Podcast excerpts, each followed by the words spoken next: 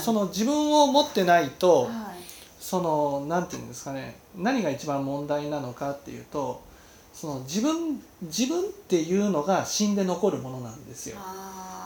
がっていうのは死んだら崩れちゃうもの。自分っていうものが残る、はい。そうすると自分っていうものを持ってないと、うん。その自分っていうものが非常に弱い状態で、ね、いわゆる死後に自分を保てなくなっちゃうつまり私たちの魂っていうのはね死んだらその魂が抜けて続いていくわけじゃないわけですよ。ね。その自分をちゃんと持っている人うん。自分をちゃんと持っているっていうのはちょうど卵で言ったなら、うん。卵ね卵の中に、ね、殻の中には黄身があるわけですよね。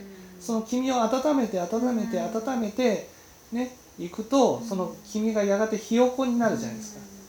ね、そのまだ黄身の状態で肉体を失う卵の殻が割れてしまうと。あなるとその黄身がぐちゃぐちゃになってねうん。魂が崩れてしまうわけです。